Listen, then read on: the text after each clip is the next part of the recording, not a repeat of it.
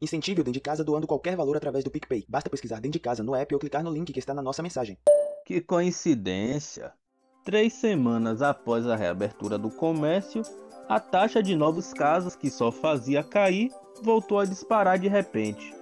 E se organize, que a caixa agora fecha mais cedo, viu, B? Pois é, pai. Hoje é terça-feira, 18 de agosto, e tá na hora de ouvir o Dentro de Casa, o informativo que é feito em casa para te armar contra os baratinos do Zap Zap, também conhecidos como fake news.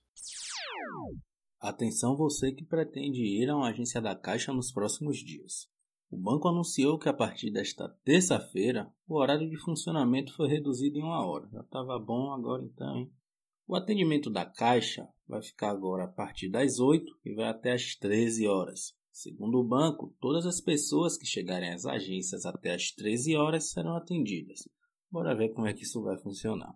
Vale lembrar que o din-din do auxílio emergencial pode ser movimentado a partir do aplicativo Caixa Tem. Falando em auxílio, hoje começa o pagamento da quinta parcela aos beneficiários do Bolsa Família. Nessa terça recebem aqueles com NIS terminado em 1.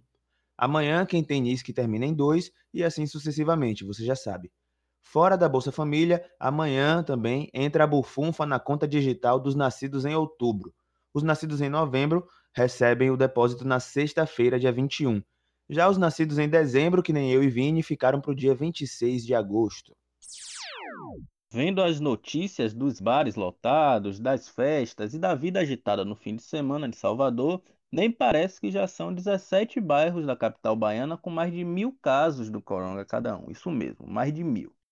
Os dados foram divulgados hoje pelo secretário municipal de saúde, Léo Prates. Os três piores são Pernambués, Brotas e Pituba que juntos somam quase 6.500 infectados.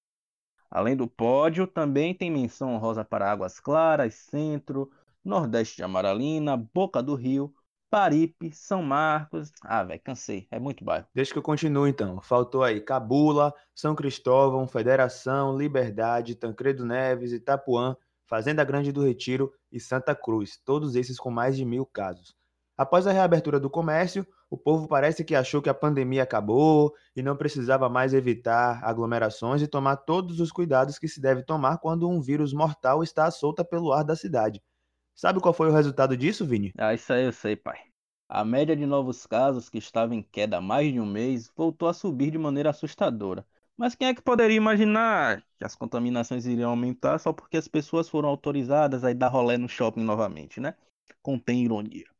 Bom, o fato é que a média de novos casos disparou e cresceu 28%.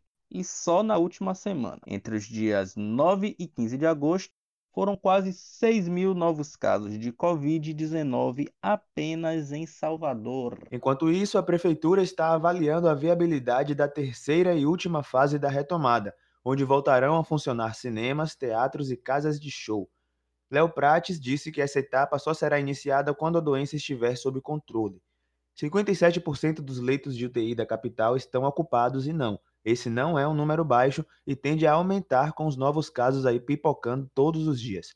A gente não é pai de ninguém, mas quem não ouve conselho, ouve coitado, viu? Pague para ver não, pai. Vamos trazer alguns dados aqui hoje. Analisando o boletim da Secretaria da Saúde do Estado da Bahia, a famosa CESAB, a gente percebe que a maioria dos casos do coronavírus ocorreu em pessoas com idades entre 30 e 49 anos.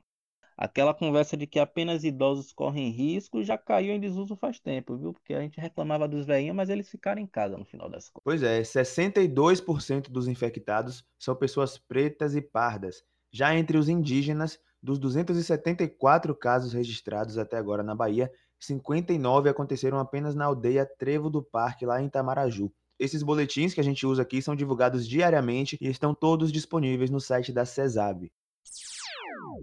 Pois é, meu amigo, pois é, minha amiga, você ouviu o informativo Dentro de Casa, uma produção independente dos jornalistas Joyce Mello, Vinícius Nascimento e Wallace Cardoso. Joy tá de folga hoje, tirando onda.